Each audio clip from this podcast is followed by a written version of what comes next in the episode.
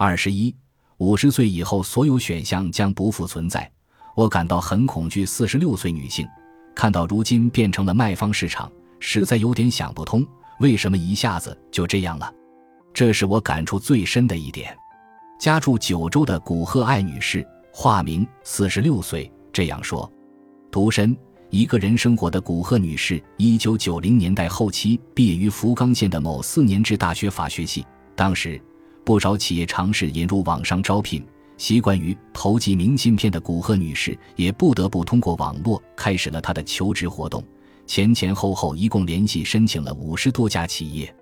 反正抓到篮子里就是菜，简历发送过去了，可是，一家内定也没得到。那时候正是冰河期最严重的时候。企业招人很少，我在网上几乎是只要看到一条招聘信息就马上联系，收到回复的基本上都是消费贷款类的小公司。同学当中有不少人最后无奈进了这类公司，有时候他们一天要跑两三家这类公司的招聘说明会。古贺女士的第一入职希望是旅行社，假如去不成旅行社，去当公务员也可以。总之，最要紧的是工作稳定。但一直到毕业仍没有争取到企业内定名额，不得已一毕业就成了一名自由职业者，先后在一家专卖进口杂货的商店和一家生产健康食品的公司的质检组兼职打工。一年后进入社会福祉类的专门学校就读，毕业前夕开展求职活动，却一次又一次遭受挫折，让我莫名其妙产生了一种极度自我否定的心理，人变得非常消沉。后来就成了一名自由职业者，在打工的过程中遇到过各色各样的人，从他们那里知道，人生应该还有许多其他的路。于是我下定决心，调整了自己的人生方向。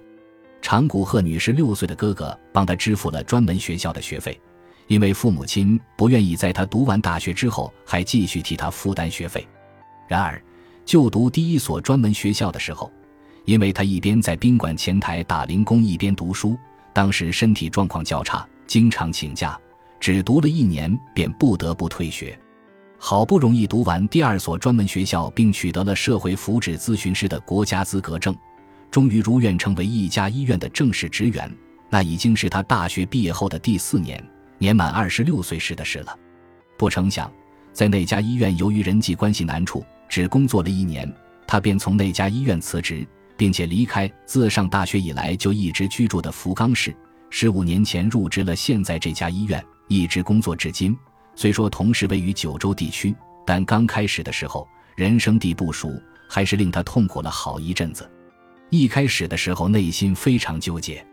但再怎么纠结，总比没有工作时心里感到强烈的不安要好。所以只要有工作，我什么都可以忍受，可以习惯。在现在的这家医院。古贺女士获得了当初心心念念所期盼的安定感，然而每月收入到手二十万日元都不到，这也让他深切地认识到，社会福祉类工作的待遇并不比一般的工作好到哪里去。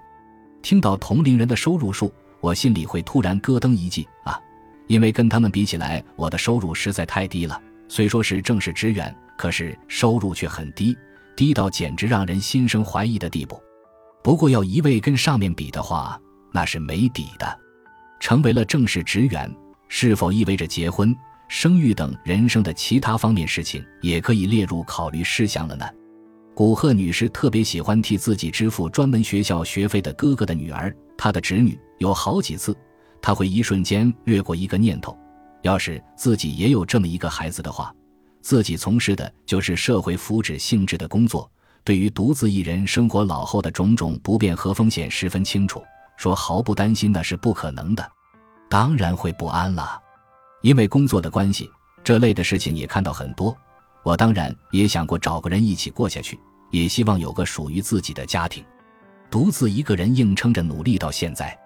已经感觉非常疲惫，所以也希望能有个人陪我一起走下去。回想当年，他从二十多岁的时候起便开始参加以结婚为目的的相关活动。三十多岁时，甚至还跑去妇产科医院咨询。四十来岁的时候，是最为结婚而焦虑的时期。妇产科医生说，女性自然妊娠的年龄一般在四十二岁之前，所以到了那个年龄，自然就很焦虑。参加过不少相亲派对，还去婚姻介绍所登记，和介绍的人见面什么的。其中也有人接触过好几次，甚至有人表示愿意和我结婚，但是我却没有勇气迈出最后那一步，总是拼命挑剔对方令我不满意的地方。说起来，根本原因还是我自己缺少自信，所以我想，这样的结果也只好由我自己来承担。之前积极参加各种相亲活动，然而一旦过了医生所说的四十二岁那个年纪，古贺女士的心里却发生了微妙的变化。不再拘泥于恋爱和结婚，只希望找个性情合得来、相处时能够让人轻松的人，一起平稳安心的度过余生就好。现在他唯一的不安就是将来可能孤身老去。兄妹二人中，哥哥如今已经五十二岁，父亲七十八岁，母亲七十五岁。想到他们将来会一个一个的撇下自己而去，他就坐立难安。将来会不会独自一个人面对老后残生？父母亲还有哥哥都走了，我怎么办？现在我越来越多会想到以后举目无亲时的光景。父母亲虽说还没到一点也不能自理的时候，但是身体状态不是很好，毕竟已经到这把年纪了，想想就叫人心里不安。当然，我还有一种选择，就是换到离父母家近一些的地方去工作，可是又要重新求职，我已经对求职心存恐惧了。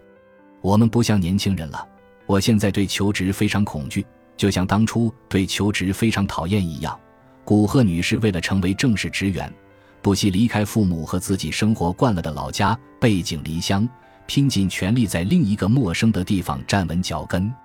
从他的话语中，让人咀嚼到了就业冰河期世代那代人背负着的那份苦涩。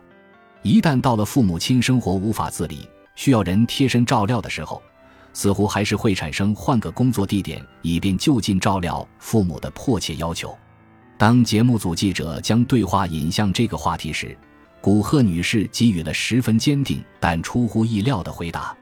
不不，假如有一天父母亲真的快不行了，我肯定会一边继续我自己的工作，一边想方设法把老家当地的社会福祉资源统统利用起来，照料父母亲。”毕竟我自己从事的就是调动和利用社会福祉资源的工作，所以在这方面我还是可以尽到一点力的。反正我会尽一切努力，唯独离职回家去照料父母亲，我是绝对不会做的。因为那样子的话，很快我就会跟他们同归于尽了。这些年身边这类事情看得太多了，所以我会利用我学到的知识，绝不能让自己深陷像别人一样的泥潭。感谢您的收听，本集已经播讲完毕。喜欢请订阅专辑，关注主播主页，更多精彩内容等着你。